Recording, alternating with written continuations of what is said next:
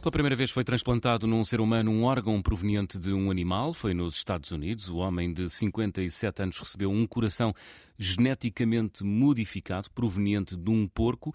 O transplante foi tornado público no início da semana e o doente que recebeu este coração está a recuperar bem.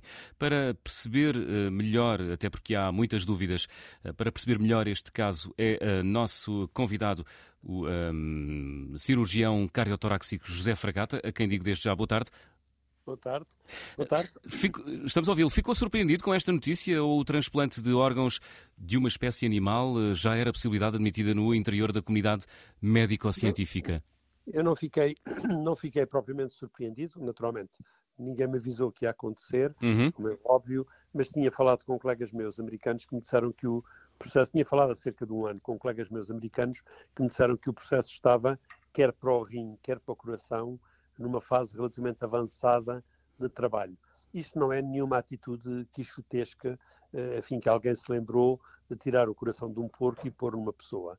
Trata-se de uma linha de trabalho muito responsável, eh, cientificamente muito orientada, em que eh, inúmeras experiências têm sido feitas no laboratório, por engenharia genética, com experimentação em primatas não humanos, em macacos e chimpanzés, e, e, portanto, eh, este passo foi, digamos, o passo de uma enorme ousadia, mas hum. o passo necessário para uma verdadeira experiência humana. Surpreendente, no entanto. É, é. É surpreendente. Vamos lá ver, levanta, levanta, levanta. Inúmeras questões, já, já, já vamos, já vamos falar delas. Levanta um enorme conjunto de de boas expectativas uhum. e levanta também algumas preocupações. Uhum. Vamos a este caso concreto. Eh, que coração é este que foi eh, transplantado eh, neste paciente americano? Pelo que li, trata-se de um coração geneticamente modificado. Quão modificado Sim. e modificado em quê?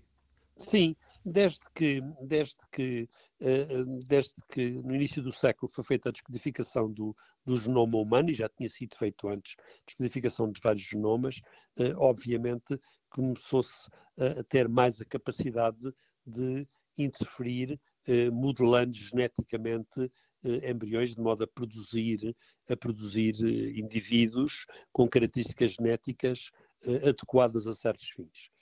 É sabido que alguns genes no coração de porco, porque o porco? O porco tem uma semelhança, enfim, estrutural e até provavelmente imunológica com o ser humano, eh, apesar de ser uma espécie diferente, não, não, não, é um primata, é um mamífero, não é um primata, eh, mas, mas contudo, eh, sabe-se que o porco exprimia um conjunto de um, quatro genes, pelo menos, que são, enfim, designados de uma forma muito simplista com o acrónimo GAL, que são, que são carboidratos, são açúcares, e esses genes eram particularmente excitantes para o sistema hum. imunológico humano, que reage a eles e, obviamente, reage destruindo. Uhum. Um pequeno Portanto, parênteses nesta pergunta, uh, uh, Soutor. O, o coração uh, do porco é aquele que se assemelha mais ao coração do ser humano? É, é, hum. é, é de facto. É. Aliás, há um ditado, há um aforismo português que diz mata o teu porco para veres o teu corpo.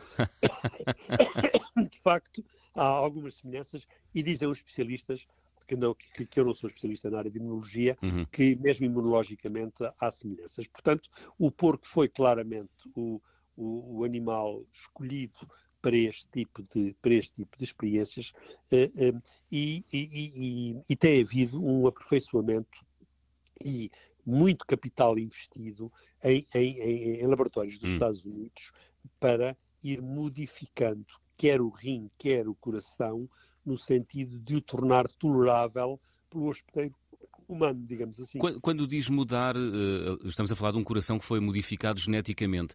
Uh, Sim, no embrião. Portanto, mudado no, geneticamente como? Uh, a sua forma? Técnica, não, não, não, não, não, não, A forma é igual. É igual. Por uma, por uma forma de engenharia molecular, por uma técnica que globalmente se chama CRISP, CRISP e que significa e, e que significa que algumas partes do gene dos genes mais, portanto, das zonas cromosómicas, dos genes mais sensíveis, eh, que são estes que eu lhe disse, foram subtraídos. Hum. Portanto, hum. estes corações crescem nos porcos, mas com genes que já não são genes que o porco normal teria, não é? São genes feitos de maneira a que o indivíduo humano os não reconheça como tão estranhos, percebe? Uhum. Portanto, de facto, este coração é melhor tolerado no indivíduo, no indivíduo humano e, além desse trabalho ter sido feito, e não foram só quatro genes, penso que foi até um total de oito ou dez genes que foram modificados, portanto, este coração de porco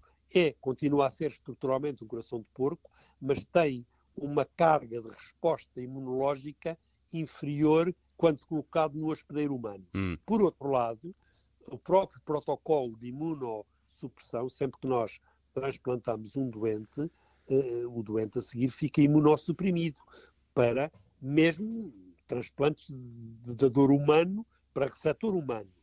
O doente fica imunossuprimido. Isto é, o doente. Fica sem defesas, fica, não é? Fica, claro. Portanto, nós temos que adormecer o sistema imunológico do doente, hum. porque senão nós rejeitamos tudo o que não é nosso, não é? Hum, claro. E, portanto, eh, há aqui um balanço entre a imunidade deprimida, a resposta à infecção, hum. a resposta aos tumores. Portanto, o protocolo de imunomodulação destes doentes também tem que ser ajustado e, e, e de modo a que o sistema imune fique mais tolerante àquele coração de porco que foi modificado no sentido não da estrutura, mas do sentido da biologia molecular para ser tolerado e aceito por aquele novo hospedeiro humano. Hum, isso não elimina os riscos uh, uh, de este uh, americano de 57 anos não, vir a rejeitar este coração de, de origem animal? Está cheio de riscos, mas deixe-me dizer-lhe uma coisa. Este... Está cheio, cheio de riscos. Tem imenso risco, sim, uhum. claro que sim. Não? Portanto, o, o... deixe-me dizer uma coisa que é importante. Houve estudos, houve experiências em primatas não humanos, por este mesmo grupo de Baltimore, com longevidas de corações transplantados até aos, 90, até aos 928 dias, com uma mediana de 290 dias. Portanto, um, vamos lá ver, já houve macacos, chimpanzés, uhum. que viveram com corações de porco modificados para eles por um período até 900 dias. Portanto, Três anos. Isto não, isto não é, vamos lá ver, isto não foi uma atitude quixotesca. Claro. Isto foi uma enorme generosidade deste doente que não tinha outra alternativa e também uma enorme ousadia da equipa que se aventurou. Eh, qualquer que seja o resultado disto, e que eu espero genuinamente que seja o melhor possível, qualquer que seja, o avanço que isto teve na ciência hum. não vai voltar para trás. Hum. E se não for agora, num prazo de 5 anos, 10 anos o máximo, não tenho grandes dúvidas eh, que teremos uma probabilidade muito elevada de ter eh, a capacidade de um repositório de órgãos geneticamente modificados como peças disponíveis para substituir as peças que nos vão falhando. Uhum. Era, era, era, e é nesse sentido a minha última pergunta, uh, Soutor. Não abrimos aqui uma caixa de Pandora, ou seja, a possibilidade de, de transplantar Abrimos. órgãos de animais Abrimos. pode abrir a porta à criação uh, até de seres humanos perfeitos. Bem, acho que estamos um bocadinho longe disso. Não, mas com, ta com, taxas de longevidade, enfim. Sim, eh, vamos lá ver. Não, a longevidade não depende, graças a Deus, só do coração, porque hum. seria horrível, só do coração, ou só do rim, ou só do, só do, do enfim, de órgãos separados. Como, como dizia um, ou um velho cirurgião vascular, Saidam, um homem é tão velho quanto as suas artérias. E nós envelhecemos basicamente pelo nosso tecido arterial, não é? Hum. Uh, sabemos bem disso. Agora, uh, por exemplo, recentes, sabemos bem disso. Agora, de facto, abre-se uma caixa de Pandora. Uh, quando se abrem caixas de Pandora, abrem-se boas caixas de Pandora e más caixas de Pandora. E, obviamente, a boa caixa de Pandora é que nós temos neste momento um número muito grande de doentes em lista de espera para transplante, eh, que, que, não esgotam as suas opções no número de corações disponíveis e, e nem nos corações artificiais uh, uh, para implantar, que é a realidade que eu, que eu conheço muito bem por experiência própria. Uhum. Agora, verdadeiramente, uh, se isto resultar, certamente que vamos poder tratar, vamos ter uma alternativa para doentes com transmissão cardíaca. Mas também abre uma outra caixa de Pandora, que é ética, que é religiosa, que é, que é inclusive uma outra que não se tem falado, mas é que há alguns, alguns uh, destes uh, porcos, destes suínos, têm uh, vírus próprios que habitualmente não estão na espécie humana, e que muito, mas que alguns deles ligados ao próprio genoma e que muito facilmente podem ser transferidos, muito facilmente podem hum. passar para os humanos também. Nós temos agora uma experiência desagradável com o coronavírus. Hum. Por exemplo, o coronavírus existe nos suínos, como existem os arbovírus. Portanto, há muitos vírus que estão, que estão nos suínos e que podem, portanto, eh, vamos lá ver. As pessoas têm que entender que abrem-se, de facto, várias caixas de Pandora. Mas, mas, mas os benefícios são superiores aos riscos, é isso que quer dizer. Os fins, os fins hum. talvez justifiquem os meios. Hum. E os fins é esta busca incessante de melhorar a qualidade de vida e o número de anos que nós vivemos com qualidade. Uh, Soutor, uma última pergunta, muito, uma resposta muito rápida. Uma operação destas, um transplante de órgão animal num ser humano, é possível em Portugal do ponto de vista legal? Absolutamente não. Possível, possível é. Tecnicamente é possível, é, legalmente não é. Não, do ponto de vista técnico, logisticamente não é. Hum. Vamos lá ver, o problema da transplantação hoje em dia não é um problema técnico. Fazer um transplante cardíaco, e eu já fiz centenas, fazer um transplante cardíaco é uma operação simples. Não é tão simples a logística, não é tão simples a imunossupressão e não é nada simples a falta de dadores que temos para o número de receptores hum. potenciais que existem. E, portanto, agora, uh, vamos lá ver. Mas a minha, pergunta era no sentido da legalidade do, do, do transplante, ah, não, de, de ser não, de, de, um animal para um ser humano. Não, não, certamente, certamente que seriam pedidas aqui as autorizações hum.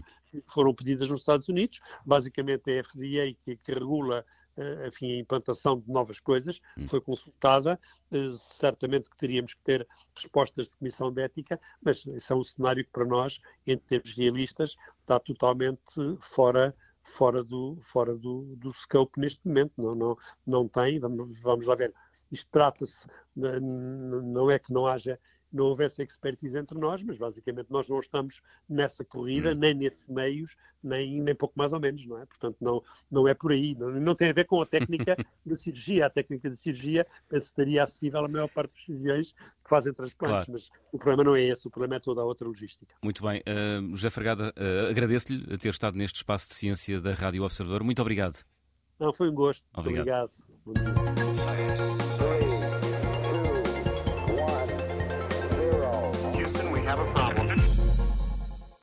Obrigada por ter ouvido este podcast. Se gostou, pode subscrevê-lo, pode partilhá-lo e também pode ouvir a Rádio Observador online em 98.7 em Lisboa e em 98.4 no Porto.